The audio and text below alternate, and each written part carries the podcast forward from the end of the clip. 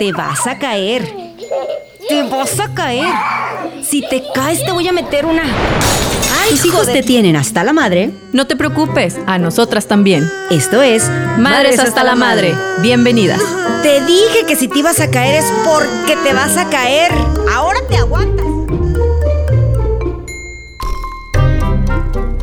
¿Qué tal? ¿Cómo están? Muy buenos días. Una semana más arrancando un lunes bastante rico, interesante, porque hoy, pues obviamente es lunes de madres hasta la madre y estamos bien contentos de que estén con nosotros a través de solirradio.com. Déjenme les digo, estamos transmitiendo totalmente eh, en vivo a través de solirradio.com para que nos sigan en todas las redes sociales, madres hasta la madre y obviamente pues toda la programación interesantísima que la verdad está padrísima, no se la tienen que perder, ¿eh? Mi nombre es Nay Contreras, arrancando Madres hasta la Madre. En esta ocasión tengo a una invitada especial, ella es la licenciada Brenda Espinosa, que ya ha estado acá con nosotros, pero la verdad es que es importante cuando hay temas interesantes sobre la mesa, traer a los expertos. ¿Qué tal, Brenda? ¿Cómo estás? Buenos días. Muchas gracias, Anaí.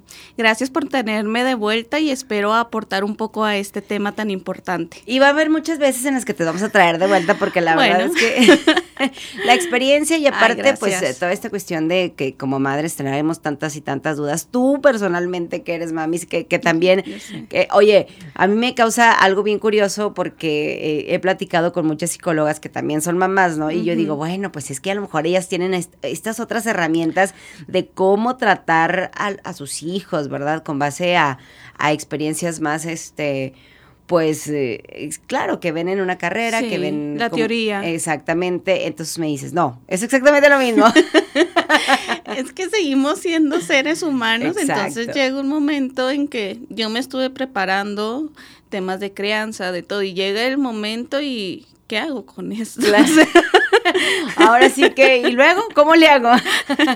sí, ¿verdad? E, es lo que pasa cuando uno pues tiene una carrera o decide iniciar una carrera y luego sales de la carrera y sales descubriendo que no sabes absolutamente nada y lo que te enseñaron en la carrera no tiene nada que ver con la, con ahora sí que la práctica profesional, ¿no? Pero bueno, son gajes del oficio.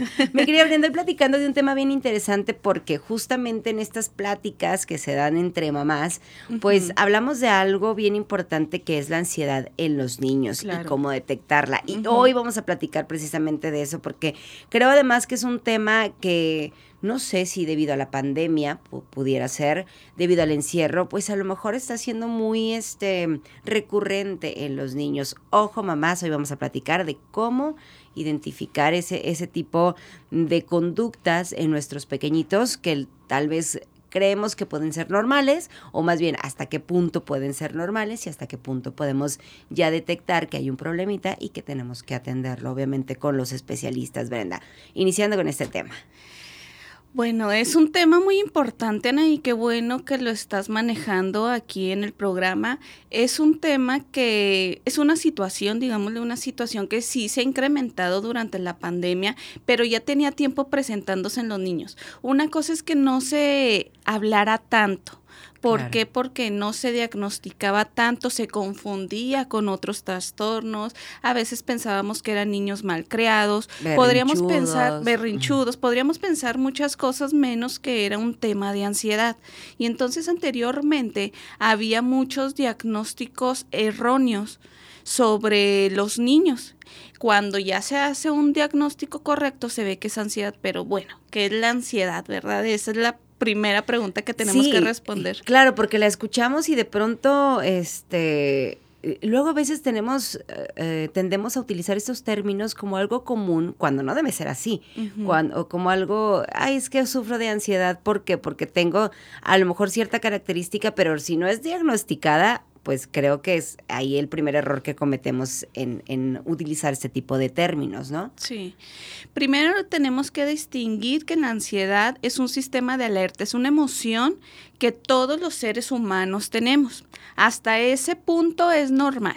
¿sí? O sea, es un sistema de alerta que todos tenemos. Por ejemplo, o sea, ¿qué ejemplo puede ser eh, muy característico de la ansiedad? ¿En qué circunstancias podemos detectar que estoy con un tema de ansiedad este, de manera personal, ¿verdad? Que yo pueda identificar, a ah, esto se debe a este tipo de, reacción. Ok, aquí tenemos que diferenciar de la ansiedad como una emoción y de la ansiedad patológica y Ah, del miedo. Son tres cosas muy distintas. Entonces, si quieres, vamos a ir separando todos esos términos. Ahorita les comentaba que la ansiedad es un sistema de alerta que tiene nuestro cuerpo. Y de hecho, no queremos quitar la ansiedad como ese sistema de alerta, porque ese sistema de alerta nos promueve la acción. Claro. Sí, es una emoción que todos tenemos y que es, todas las emociones son buenas, ninguna es mala. Antes se pensaba, son negativas, son positivas, ya se sabe que hay eh, emociones que se sienten agradables y emociones que se sienten desagradables, pero todas las emociones sirven para lo mismo. Bueno, perdón, para diferentes cosas, todas las emociones sirven. Entonces aquí, lo primero que tendríamos que diferenciar es la ansiedad del miedo. Y luego ya nos vamos hacia una ansiedad patológica. ¿Qué, ¿Cuál es la diferencia entre una ansiedad y un miedo? Que el miedo es una reacción que nosotros tenemos hacia algo específico, hacia algo concreto que está pasando. Ahorita eh, entran unos ladrones aquí al estudio, ¿verdad? Los vemos aquí por la, eh, por la cabina, por el espejo. Ese es miedo, porque está, puse un ejemplo muy... Oye, sí, porque yo estoy en este momento preocupada. hasta volteaste. Hasta volteo. Como digo, que no el vaya ejemplo- haciendo. Como que el ejemplo fue muy... No, no, pero claro, o sea, digo, para clarificar cuál va a ser, cu- cuál es Lo el que punto, ¿no? nosotros vamos a sentir ahí es miedo, porque es algo concreto. Un niño va, va caminando por la calle y le ladra un perro. Eso es miedo. Lo que el niño va a sentir, esa exaltación que el niño va a tener, incluso a lo mejor va a llorar, va, ya no va a querer caminar en ese momento, va a querer que la mamá lo cargue. Eso es miedo, algo específico. Y también, como les decía, la ansiedad no la queremos quitar tampoco los miedos. Los miedos son evolutivos, van a ir cambiando. Mientras el niño tenga menor edad o la niña tenga menor edad, van a ser miedos más concretos. Ya después se van haciendo miedos más abstractos, que a la oscuridad, que a los monstruos, que a los fantasmas. Hasta aquí ya quedó claro esto. Ahora vamos a ver. La, la diferencia con la ansiedad es que a mí ya me ladró el perro. Tendríamos que ver ciertas situaciones, o sea, aquí lo voy a ejemplificar con un ejemplo, pero se tienen que cumplir otras cosas que ahorita lo vamos a hablar más específicamente. Perfecto. Eh, lo que pasa con la ansiedad es que es un sistema de alerta, ¿sí? Entonces, ya no va a ser esperado, llamémoslo esperado, no, no me gusta como que hablar normal, no normal, que un niño después de cinco días esté pensando, ¿y si me topo otra vez con el perro? ¿Y si me muerde? Ya no quiero pasar por ahí. Ya ese miedo ya pasó los límites. Ya pasó la sensación en ese momento. Y entonces si te fijas ahora en la noche, mientras el niño ya tiene que estar dormido y está pensando en el perro, en lo que le hubiera pasado, en lo que le va a pasar en un futuro cuando se encuentre en un perro, ya es una anticipación a lo que va a pasar. Lo que genera este estado de ansiedad, como. Sí, es esa anticipación. Es muy clara la pregunta, ¿y si? Esa es la característica eh, más factible de la ansiedad. Y sí, ese pensamiento catastrófico a futuro. Aquí también ya vemos otra diferencia.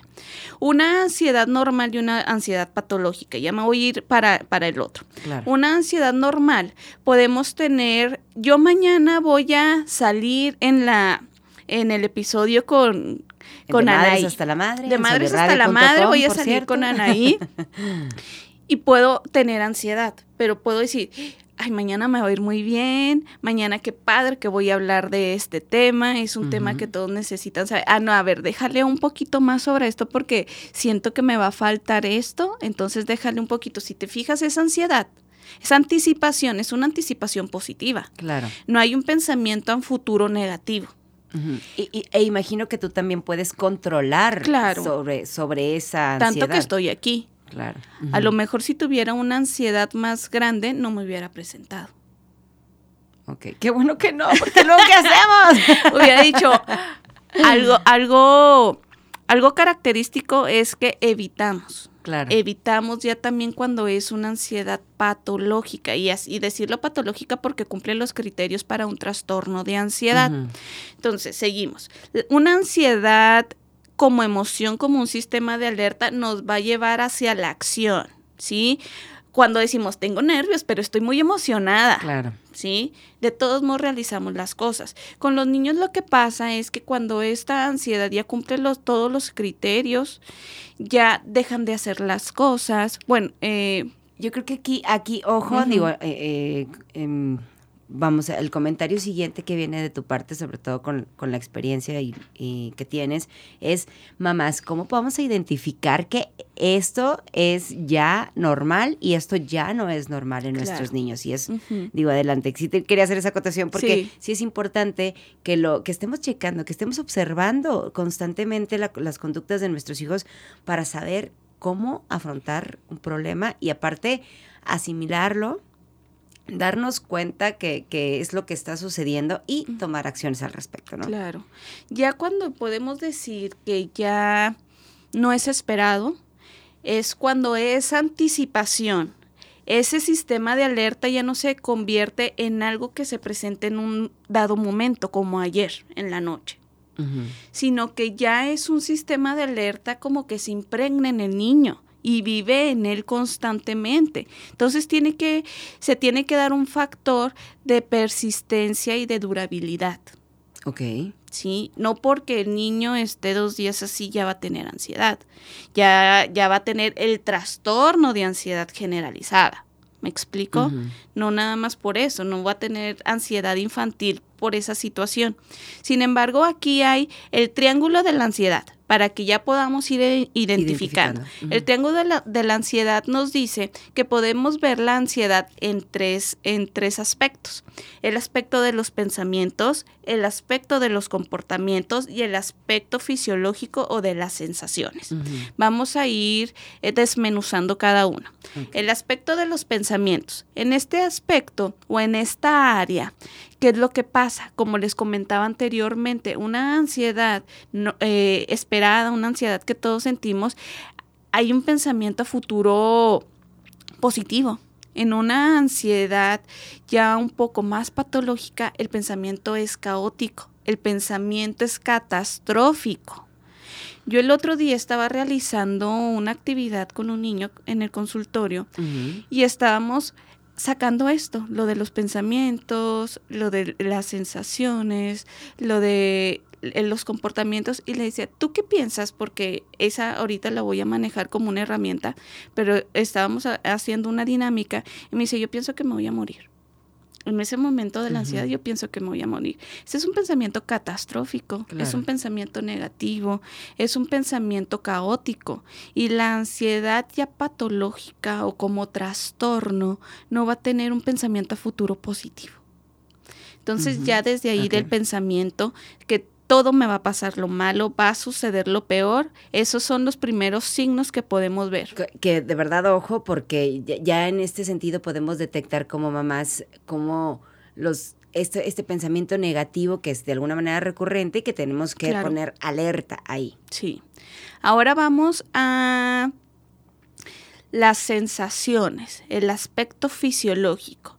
Pues los niños o las niñas empiezan a sentir mariposas en su estómago, empiezan a tener diarrea, empiezan a tener dolor de estómago, empiezan a a que les hormiguean las manos, a O sea, temblar. Manifiestan estos, estas sensaciones de manera física Sí. y es ahí donde también, este, pues son, eh, yo creo que que situaciones en las que tampoco son normales, que, que empiezas a detectar estos pequeños cambios Claro. en tu hijo. Yo o sea, creo que la- tenemos que ver el triángulo, las tres, se tienen que presentar las tres.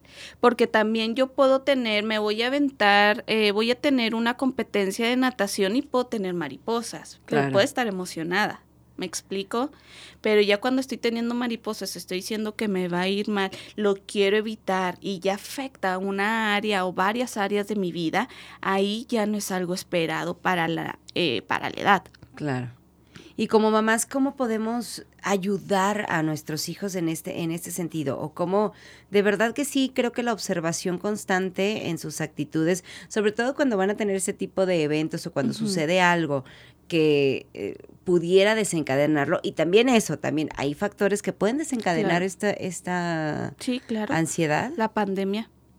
Aquí estamos viendo eh, también, falta el último, el último aspecto que es el, el, aspecto conductual. En el aspecto conductual es muy, es muy importante ver cuando empiezan a evadir las cosas. Cuando se empiezan a morder la ropa, cuando empiezan constantemente a mover las manos, cuando se muestran también más agresivos. Entonces, si tenemos en cuenta este, eh, esta pirámide de la ansiedad, los pensamientos, las conductas y el aspecto fisiológico que nos están dando esos foquitos amarillos, ahí es donde debemos decir, ¿qué está pasando con mi hijo? Y aquí eh, lo que tenemos que ver, lo que decías en relación con, con, tu pregunta, es qué es lo que tenemos que analizar. Primero, yo ya estoy sospechando que mi hijo puede estar presentando ansiedad. ¿Qué es lo primero que tengo que ver? Primero tengo que analizar otros tres aspectos. Ya primero, los primeros tres aspectos me sirven para identificar, ¿sí? Que obviamente un diagnóstico lo hace un especialista. Claro. Pero yo como mamá puedo utilizar estos aspectos para identificar si es recomendable ir con un especialista o si tengo yo que empezar a hacer más cosas, que ahorita vamos a decir qué es lo que podemos hacer como mamás.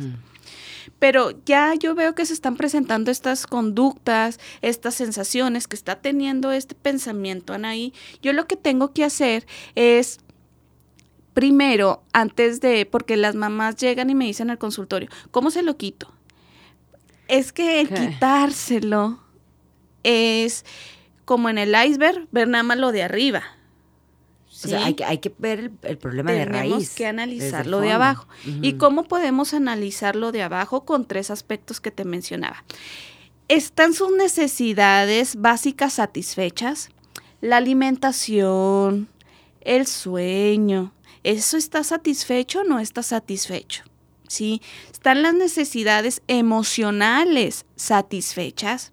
Hay conexión, yo platico con él, se siente un vínculo con el niño, el niño se siente vinculizado conmigo.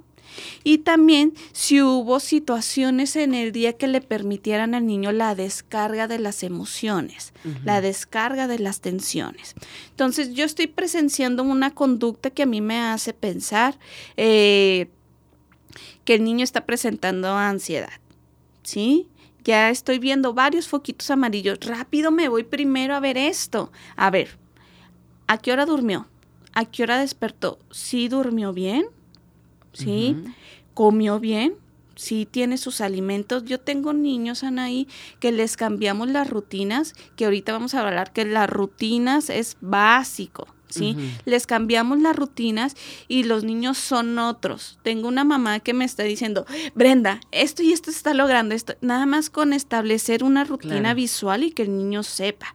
Entonces ya desde ahí disminuyó mucho su pensamiento ansioso, su comportamiento ansioso. Entonces yo veo, ¿está satisfecho esto? Las comidas. Tiene sus tres comidas y snacks. O sea, hay una sensación de, de bienestar en su cuerpo. ¿Sí? Después, emocionalmente. Emocionalmente contacté con él hoy. Emocionalmente yo me he estado dando cuenta que a lo largo de, hoy, o de días, o de semanas, yo estoy con él, o Brenda, es que sabes que me he sentido muy triste, ya tengo semanas sintiéndome triste y es, es así muy significativo que la mamá tengo semanas sintiéndome triste y, el, niño incrementa la ansiedad. Sí, claro, porque no tienes esa capacidad de, vamos, ni siquiera de ti misma, ¿no? De controlar estas emociones de manera personal, menos. Y sobre todo porque a veces como adultos no, no hacemos consciente que, más bien esperamos que nuestros hijos em, piensen como nosotros y, no nos bajamos como al nivel y entonces a veces les hablamos con una carga muy em, fuerte de sentimientos que como adultos tal vez incluso ni siquiera entendemos. O los entendemos, pero los niños todavía es más complicado. Y entonces ya como papá, el que te gane este tipo de sentimientos, el que de alguna manera les hables eh, esperando que te entiendan como cualquier adulto, tampoco es posible. Y es ahí donde podemos incluso nosotros ser parte del problema de nuestros hijos, ¿verdad? Ahorita vamos a hablar de los estilos parentales y cómo influyen en la, prese- en la presencia de la Ahorita ansiedad. vamos a, o sea que vamos a aventar pedradas a todo el mundo. No, no se trata de, pedradas, se trata de concientizar. claro, sí. De concientizar, porque yo siempre les digo a los papás, no hay papá perfecto y el niño no necesita un papá o una mamá perfecta. Y es que a veces eso nos, nos, nos puede bastante y sobre todo, bueno, como papás y como mamás y a lo mejor eh, tampoco es este programa enfocado al tema de ser...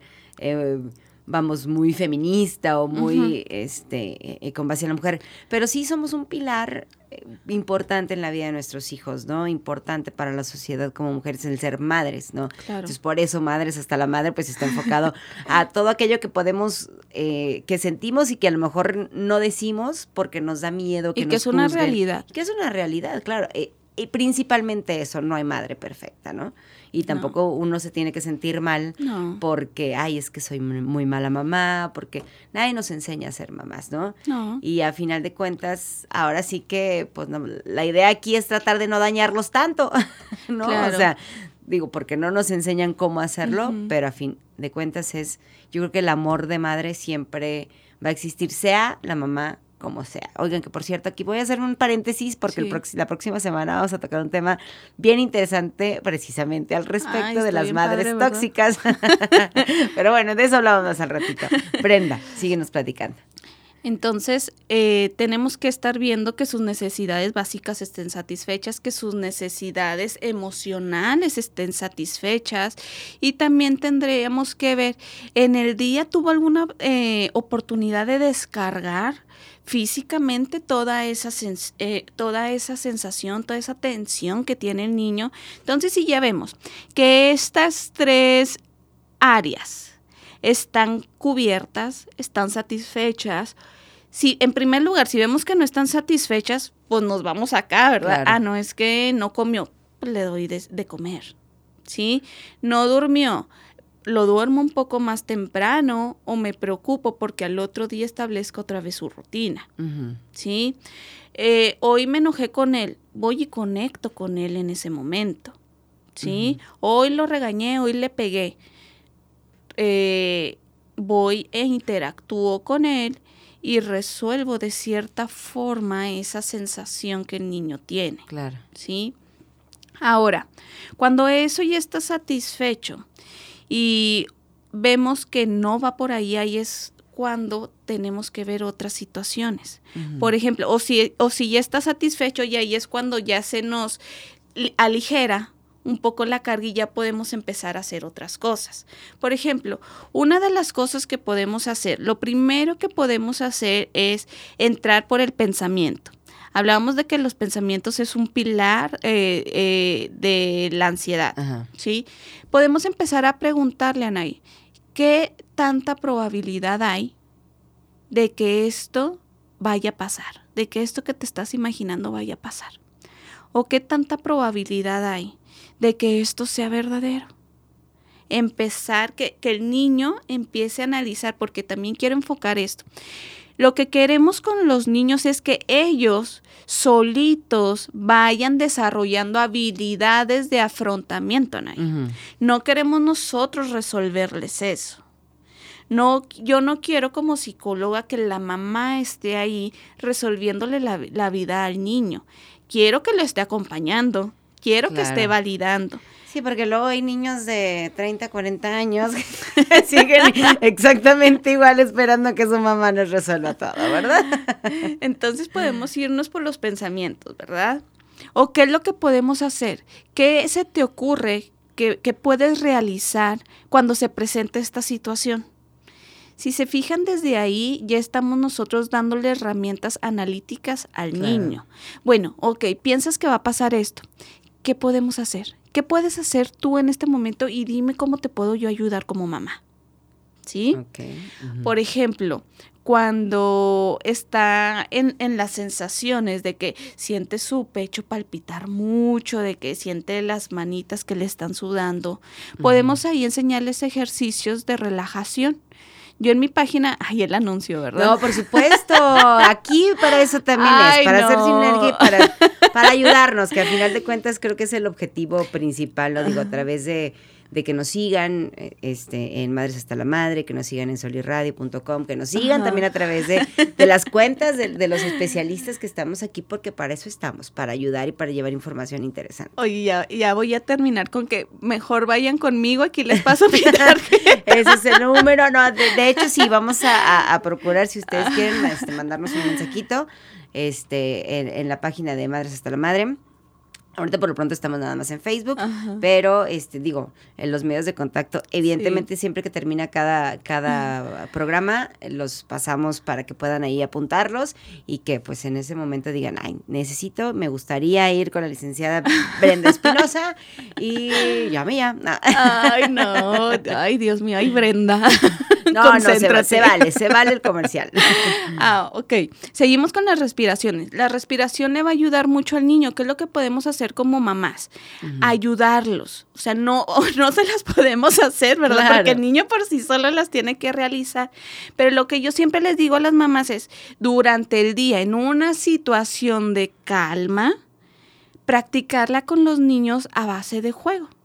Entonces yo puedo hacer, antes que todo eso, yo puedo hacer una escala de ansiedad, del 0 al 10.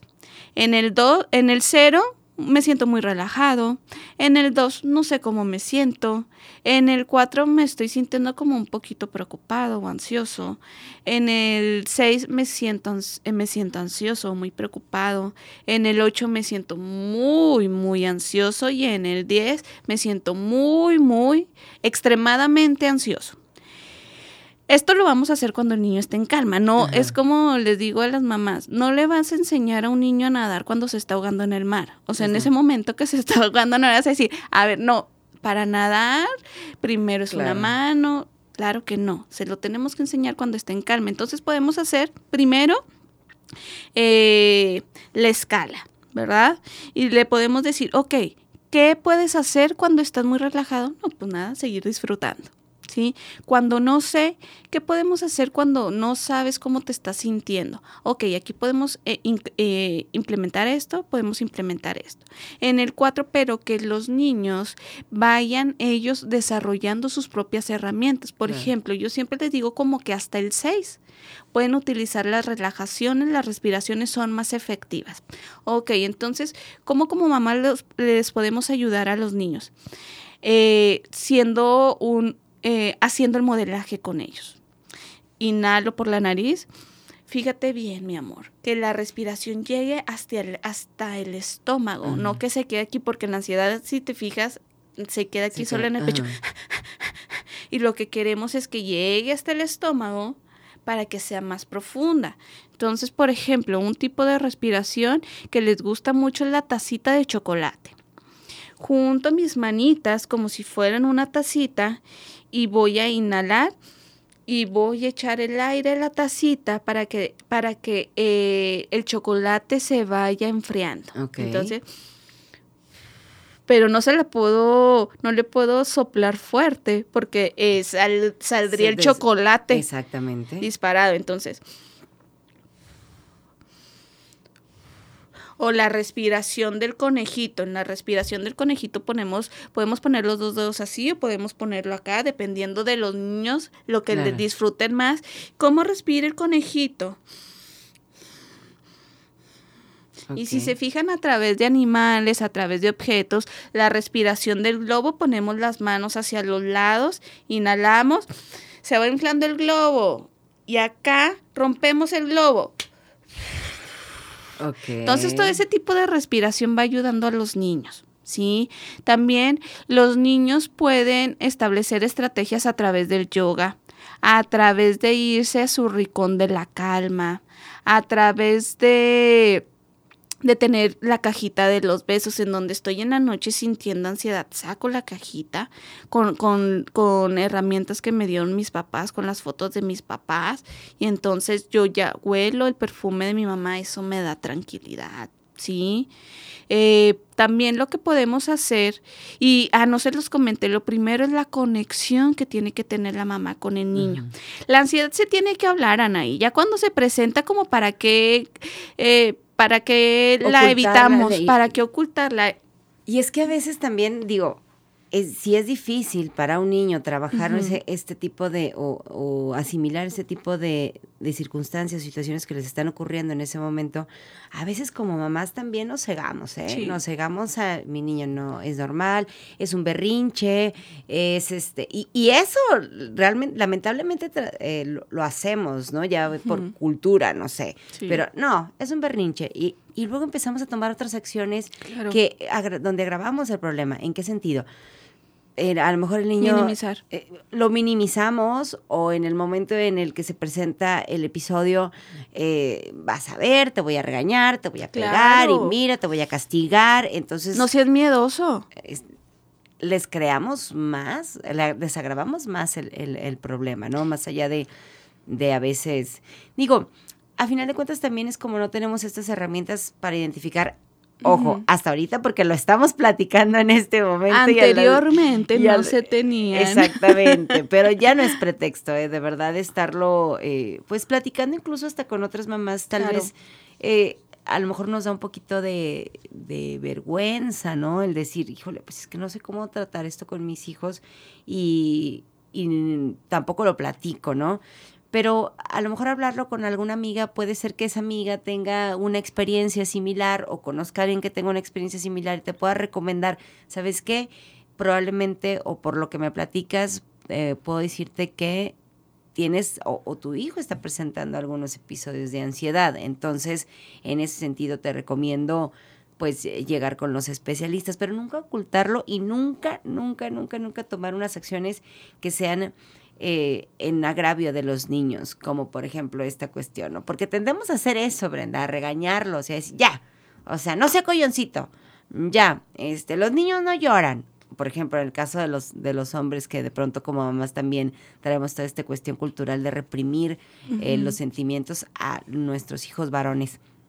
O, los avientan a la situación. Exacto. No, y, y, usted tiene que hacerlo, órale. Y, y, y la verdad es que, pues, más allá de, de, hacerles un bien, les estamos ocasionando un mal. Y es por eso que como papás no nos seguimos, no nos seguimos a lo que realmente está viviendo nuestros hijos, ¿no? Claro. Y aquí lo que los especialistas les comentamos a los papás, no es que, que, eh, que nosotros queramos que los niños dejen de realizar las cosas, sino lo que queremos es que los niños realicen las cosas pero con herramientas. Un, a veces necesitamos hacernos un poquito para atrás para agarrar impulso. Entonces, es muy importante el acompañamiento y la conexión que los padres tienen con el niño. La otra vez me, me comentaba una mamá, yo ya no sé qué hacer. Ya, ya le dije. ¿No era yo? no. yo ya no sé qué hacer. Ya le dije, ay, no, pues ya no sé qué hacer. Ya, ya no sé, mijito. Le digo, y me dice, sí, lo validé, validé las emociones. Y digo, ¿realmente lo validaste? O sea, ¿realmente te pusiste en el lugar de él? Le digo, te lo voy a decir yo y tú me di y, y tú eres el niño y yo te lo digo. Y ya cuando yo se lo repetí, me dice, no, ¿verdad? Le digo, realmente no, conectaste con él. Le y me dice, es que no sé qué hacer en ese momento. Y le digo, no siempre tienes que saber qué hacer, simplemente con que te pongas a un lado de él, a un lado de ella, mientras está en esa crisis y le digas, mi amor, ahorita no sé qué hacer, pero yo estoy aquí a tu lado. Yo estoy aquí acompañándome, acompañándote. Eso es muy distinto, Ana, y si te fijas hasta el tono es muy distinto. Ya no sé qué hacer contigo, mijo. Sí, no, no, no, no, híjole, es que por eso les digo que ahorita vamos a lanzar pedradas. No, no pedradas, pero sí este, es que es, es una manera de papás de, de reaccionar y de, y de mamás, porque a lo mejor no entendemos, para nosotros es muy difícil asimilar se nos olvidó esta etapa de, de, de, la infancia que nosotros vivimos, ¿no? Se nos olvida que también fuimos niños, que también en algún momento pasamos por cosas y que también hubo situaciones en la vida, en, la, eh, en, en, esas circunstancias en las que no entendíamos por qué mamá, por qué papá se comportaba de tal o cual manera con nosotros. Y ahora que nos toca estar del otro lado, de verdad también es complicado y también uh -huh. podemos decir, es que yo, y a mí me pasa mucho, y la verdad es que lo tengo que confesar. Yo siempre que vienen aquí me consulto, porque eh, me pasa mucho también el hecho de que, híjole, quiero que reaccionen y quiero que me escuchen y me entiendan como cualquier persona. Ajá. Y no es así. ¿No? Y, y, a veces hacemos como comentar, uh, comentarios como mamá cuando los estamos regañando, es que porque no te portas bien, es que por, mira, si eh, tienes esto, tienes aquello, y eres un niño muy privilegiado y tú nada más estás de desobediente, porque yo, créanme lo que son mis palabras de, de, de todos los días, ¿verdad?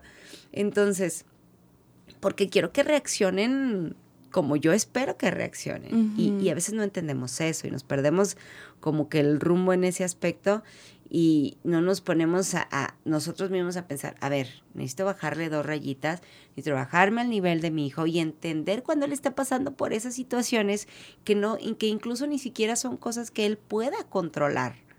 Exacto, totalmente. Yo les decía a, a un papá, es que él me manipula.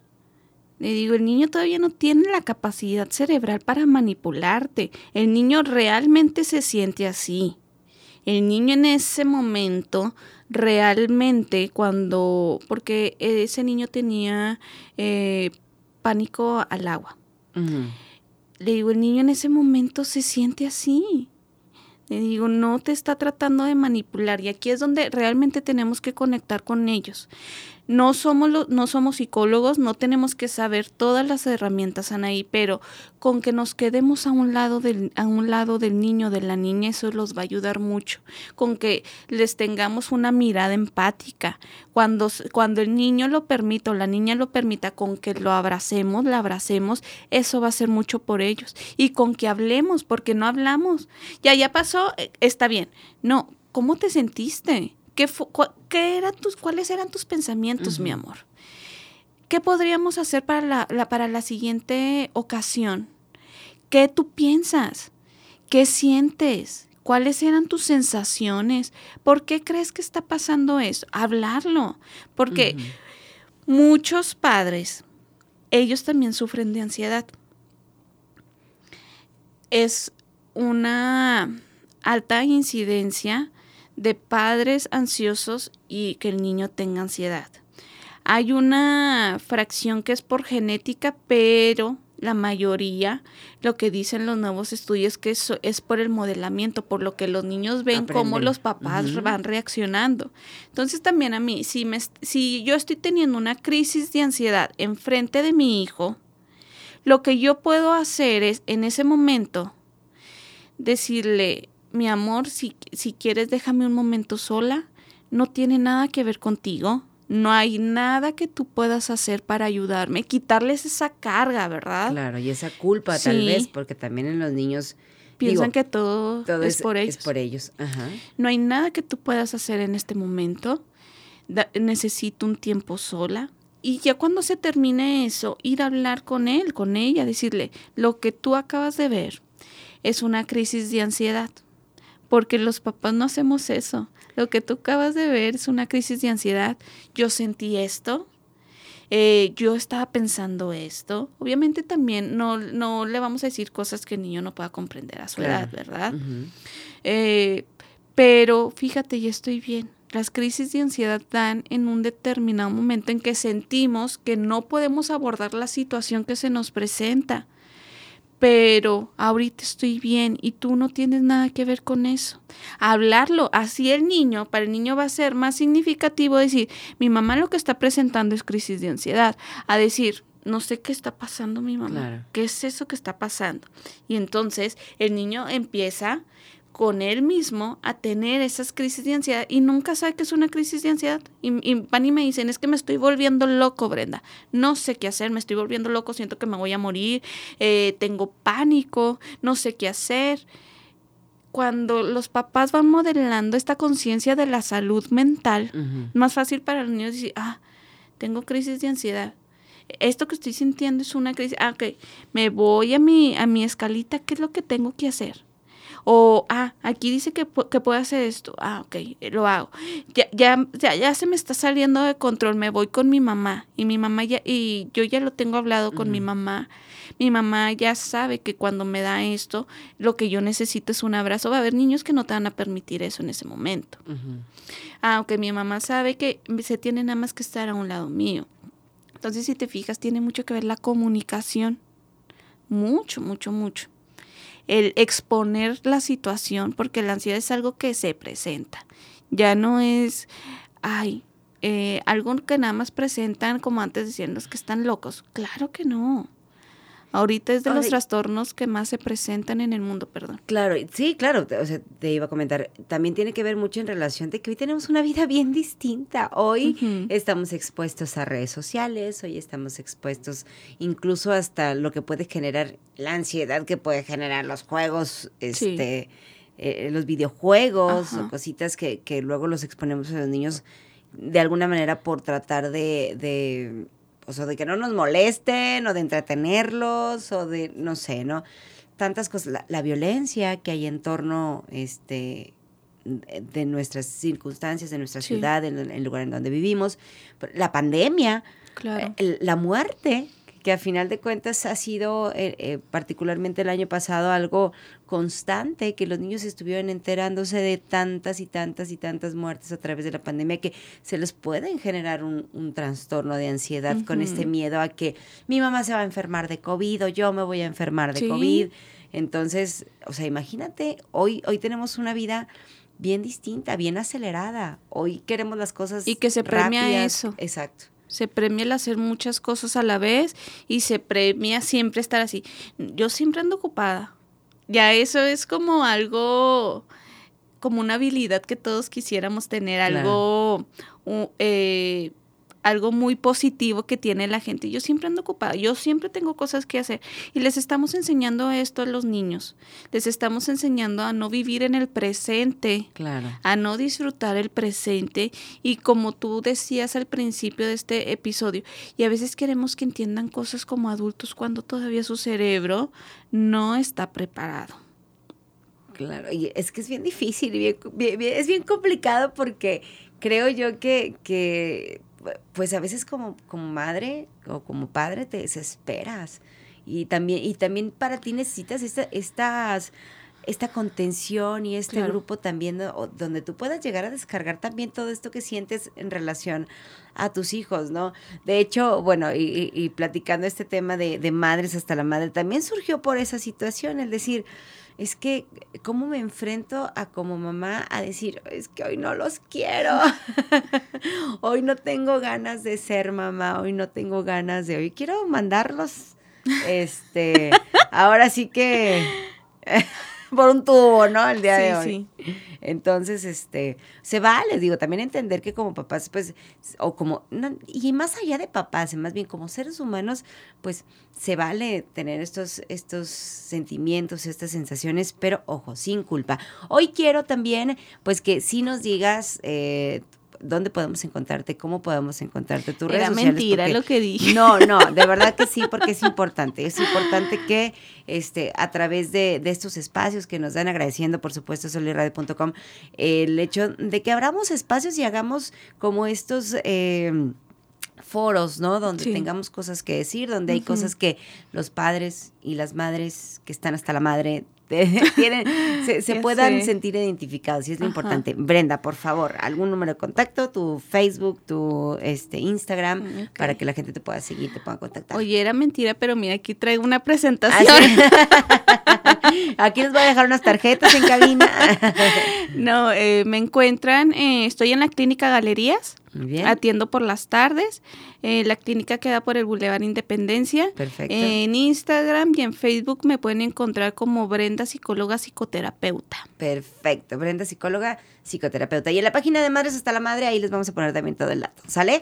Bueno, nos despedimos. Mi nombre es Ney Contreras. Nos escuchamos el próximo lunes. Ahora sí, así rápidamente con el tema Madres Tóxicas. Va a estar bastante interesante. Vamos a estar, este, pues, eh, platicando de ese tema que yo sé que muchos nos vamos a identificar. Nos escuchamos el próximo lunes. Ya sabes, no te pierdas de seguir soliradio.com porque vienen buenos programas y los dejamos con los chicos de Believing.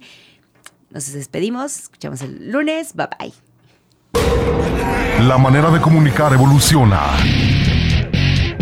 Escuchas soliradio.com. Comunicación directa contigo. soliradio.com. Expresiones de última generación. Escuchas soliradio.com.